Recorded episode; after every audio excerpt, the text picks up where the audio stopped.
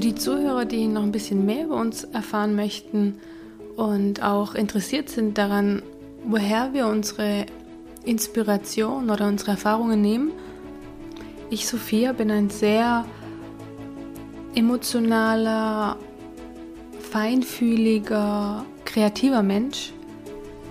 Ich habe schon als Kind sehr viel gemalt, sehr viel gebastelt, äh, war in verschiedenen kreativen Räumen unterwegs und habe das auch später zum Beruf gemacht.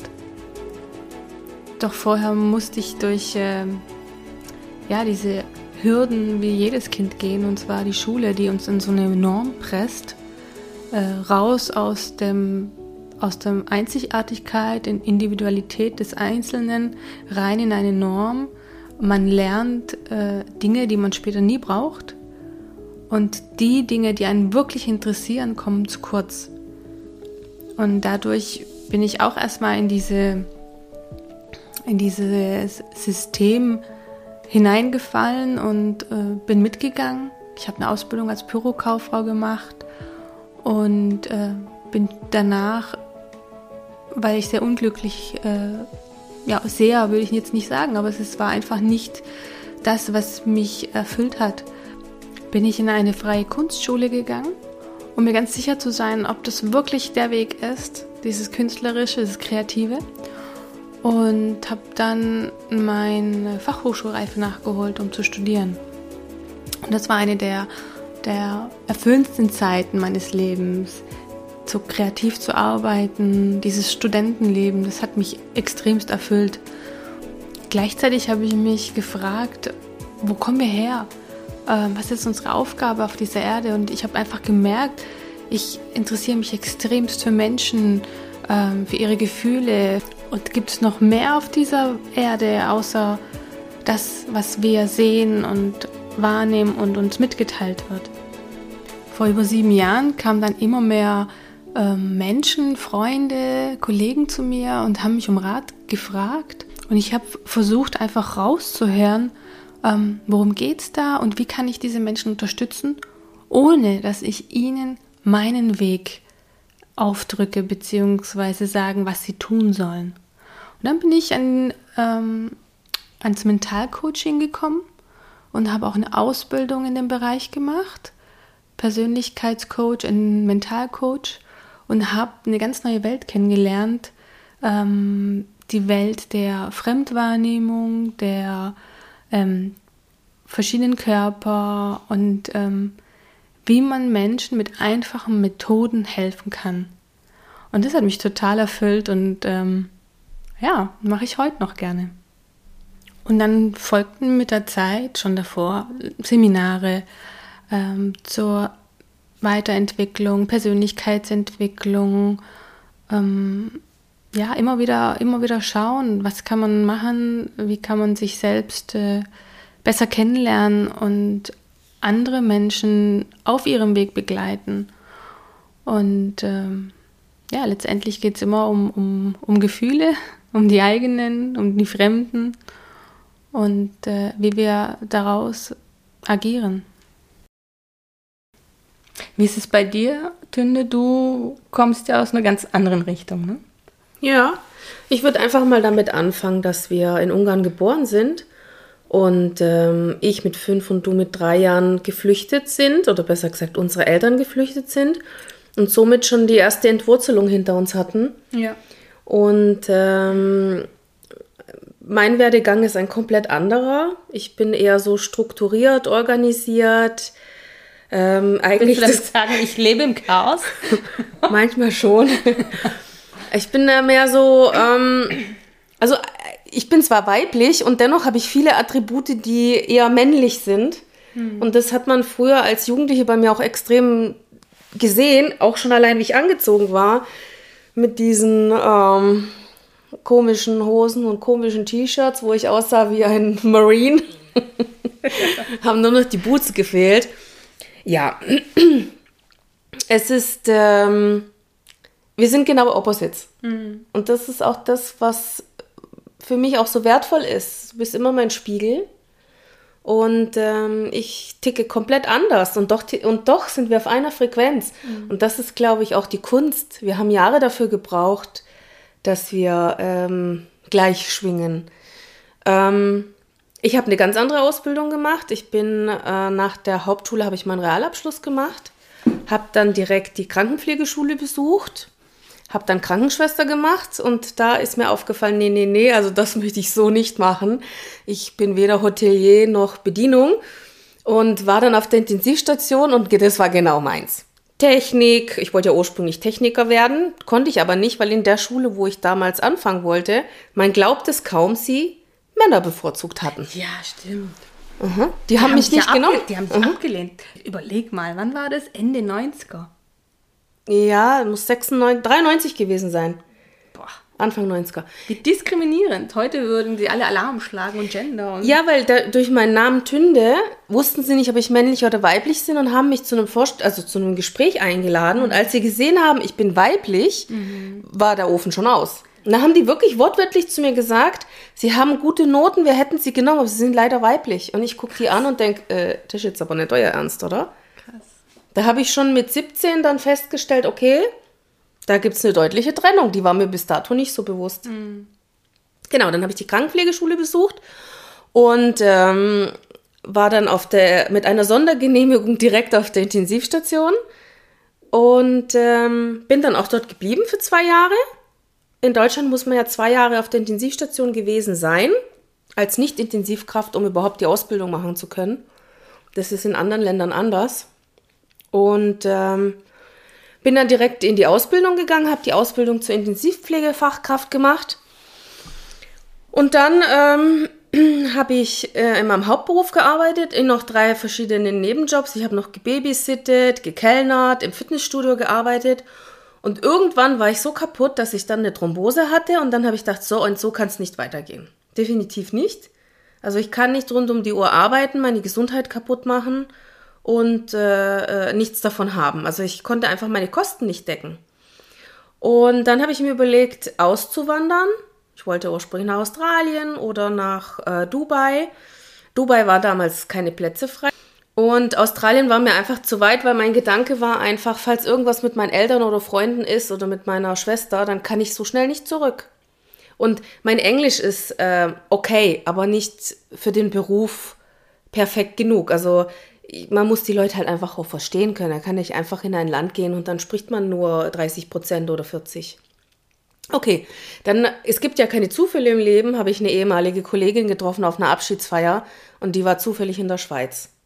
Und da bin ich rein zufällig auch innerhalb von drei Monaten dann gelandet. Ja, das ging damals zack, zack. Mhm. Und das war vor 18 Jahren und seitdem bin ich in Zürich und fühle mich hier sehr, sehr wohl und das Arbeiten ist anders und hier wird das meiner Ansicht nach auch gerecht entlohnt. Ich weiß noch damals, als du nach Zürich gezogen bist, da habe ich gerade wieder, nee, da habe ich noch in Stuttgart gelebt und da hatte ich gerade, ja, wirklich, ich war, war sehr depressiv in der Zeit. Mir ging es überhaupt nicht gut. Also, ähm, da haben wir uns auch noch nicht verstanden. Nee, da waren wir noch nicht auf einer, einer Wellenlänge. Aber dennoch äh, habe ich dich immer regelmäßig besucht und habe gemerkt, hier ist die Energie einfach anders. Mhm. Und ähm, dann habe ich noch einen Abstecher gemacht nach Berlin, nach, der, nach meinem Diplom, nach meinem Grafikdesign-Diplom. Bin ich ähm, ein halbes Jahr, doch ein halbes Jahr war ich in Berlin. Mhm. Bin dann wieder zurück nach Stuttgart in die Werbeagentur. Und das war, das war, das war eine strange Zeit irgendwie. Da habe ich nur gearbeitet. Mhm. Oh, genau. Und dann sind wir doch Freunde von uns sind noch nach Neuseeland geflogen. Mhm. Quatsch, Freunde von uns sind nach Neuseeland gezogen, damit er einen Hubschrauberpilotenschein machen kann. Mhm. Wir haben die besucht und ich habe meinen Fuß auf diese Erde gesetzt und habe gespürt, hier möchte ich sein. Wie ich damals nach Berlin bin, da habe ich gedacht, hier möchte ich sein. War auch ein halbes Jahr genug. bin ich nach Neuseeland und habe gesagt, hier möchte ich sein. Und hatte aber schon mein Travel Work Visa aus irgendwelchen Gründen. Man kann es ja nicht erklären, aber es passiert einfach so im Leben. Da holt man sich etwas, weil irgendeine Stimme in einem sagt, hol dir einfach ein Travel Work Visa. Das hatte ich damals und es lief dann. Und wir hatten uns wunderbar verstanden mit den Leuten dort und bin ich wirklich nach einem Monat zurück. Und bin dort auch ein halbes Jahr geblieben. Also es war eine der schönsten Zeiten für mich. In Neuseeland, da bin ich erwachsen geworden. Und da haben wir uns auch wirklich, da haben wir uns schon gut verstanden. Da waren wir schon auf einer Wellenlänge. Davor schon. Eigentlich mit meinem Auszug aus Stuttgart Ja. raus fing das eigentlich an. Ja. Die Distanz hat uns sehr, sehr gut getan. Ja, nicht aufeinander zu hocken, sich nicht auf die Nerven zu gehen, den anderen nicht bevormunden wollen. Man hat sich gesehen und man hat sich einfach gefreut. Ich denke, das ist auch das Geheimnis von Fernbeziehungen. Glaube ich auch. So hat jeder von uns seine, seinen eigenen Weg gemacht und doch sind wir immer nebeneinander gelaufen. Und heute schätzen wir das auch, dass der andere was anderes hat und bietet als äh, man selbst. Ich schätze es zum Beispiel sehr, dass du so, so ein großes Wissen an, an Medizin, an äh, Pflanzen, wie wirkt was miteinander. Also da bewundere ich dich so, dass, dass wenn ich sage, ich habe hier einen Schmerz, sagst du, dann probier doch das und das aus. Oder ich weiß noch, wo ich mit 30 Arthrose bekommen habe. Und zwar noch im Anfangsstadium hast du nächtelang Studien durchgelesen, was Arthrose-Patienten alle gemeinsam haben. Du hast herausgefunden, denen fehlt einfach organischer Schwefel. Ja. Und dann hast du gesagt, probier mal einfach dieses MSM aus. Ja, und du ganz ungeduldig nach vier Wochen, das wirkt nicht, das wirkt nicht, sag ich. Du musst warten, du musst warten, es dauert Monate, bis es richtig wirkt. Knorpelgewebe ist nicht so durchblutet, hab's versucht zu erklären. Ja, aber das wirkt nicht. Jede, jede Woche musste ich mir hören, das wirkt nicht. Und nach drei Monaten, der Schmerz ist weg. Ja. Komisch. Und bei Und Hunden immer wirkt's in einem Tag, weißt du? Ja, da ja, könnte man das ja ist so direkt, ungerecht. da könnte man ja direkt wütend werden. Das ist so ungerecht. Aber es, ich nehme es heute noch. Äh, oft habe ich Schübe. Hat aber auch mit unserem 5D-Körper zu tun. Und, äh, aber ich bin sehr dankbar, dass es sowas gibt und dass es eigentlich für jede Krankheit, und ich will mich hier nicht weit aus dem Fenster lehnen, und dennoch Die Natur hat eigentlich alles für uns parat. für die natürlichen Krankheiten, ich nenne es mal so, für natürliche Krankheiten gibt es natürliche Heilmittel. Ja, aber die Natur ist so, auch wenn jetzt Giftstoffe in einem bestimmten Ort sind, die Natur entwickelt automatisch das Gegengift. Aber nur an dem Ort. Also wenn du jetzt zum Beispiel eine Vergiftung hast in Stuttgart und du fährst nach äh, Bagdad und willst es dort, äh, das wird nicht funktionieren. Weil die, weil das, was in Bagdad wächst, äh, ist für was anderes. Die Natur ist, ist, ist ein absolutes Wunderwerk. Ja. Die Kräuter, die in bestimmten Regionen wachsen, in bestimmten Regionen wachsen spezielle Kräuter gegen Depressionen. Das sind die Regionen, wo die meisten Leute depressiv sind. Aber die kommen nicht drauf, das zu nehmen. Ja. Weil depressive, also es gibt es ja nicht. Uns geht es ja allen super und allen gut. Wir sind ja alle leistungsfähig und äh, es ist, de, wie soll ich sagen, die Kunst ist es rauszufinden, was hat derjenige wirklich und was wirkt. Weil du kannst vieles versuchen, aber nicht alles wirkt. Und wenn du, ähm, weiß ich nicht, schon zwei Sachen probiert hast und es hat nichts geholfen, dann wird derjenige auf das dritte auch nicht mehr eingehen. Und deswegen ist es eigentlich sehr wichtig, dass man gleich das Richtige findet oder gleich das richtige Gefühl hat, was zu demjenigen, was zu der Erkrankung einfach passt. Oder was das Mittel der Wahl wäre, damit es demjenigen besser geht. Und dann gibt es verschiedene Ansätze. Was, was will ich erreichen? Ich denke mal, da können wir gerne mal drüber sprechen. Ist ein sehr interessantes Thema. Ja, das ist jetzt, wenn ich das jetzt ausufern lasse, dann dauert es ein paar Stunden. Eben, und das wollen wir nicht. Äh, ich hoffe, ihr habt einen kleinen Einblick in uns bekommen. Ja, das wir haben- Schöne bei uns ist einfach, wir sind komplett konträr. Oder? Ja, ich, ich nehme dich immer als sehr ausgeglichen und in dich ruhend wahr und ich habe ja nichts ausgelassen. Also äh, Süchte, äh, Depression, Selbstmordgedanken. Bei mir war ja, ich habe ja einfach alles mitgenommen. Ja, aber du wolltest die Erfahrung machen und ich Ja. habe sie einfach nicht gebraucht.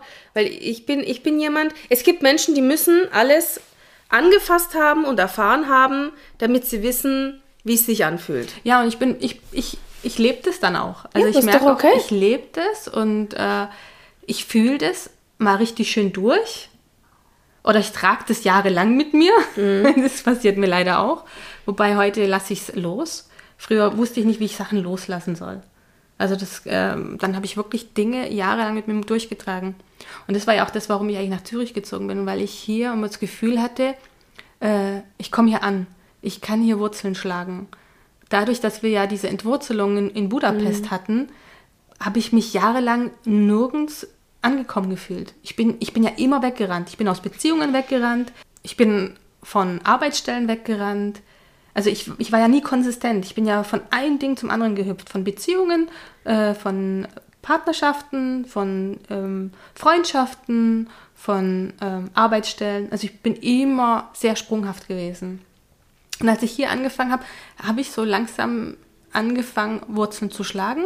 Letztendlich, glaube vor zwei Jahren, konnte ich so richtig ankommen. Da bin ich nochmal nach Ungarn, bin zum unserem ja, zum Haus, wo wir aufgewachsen sind, habe an dem Baum meditiert und habe richtig, hab richtig gemerkt, diese, diese Entwurzelung muss einmal nochmal gefühlt werden.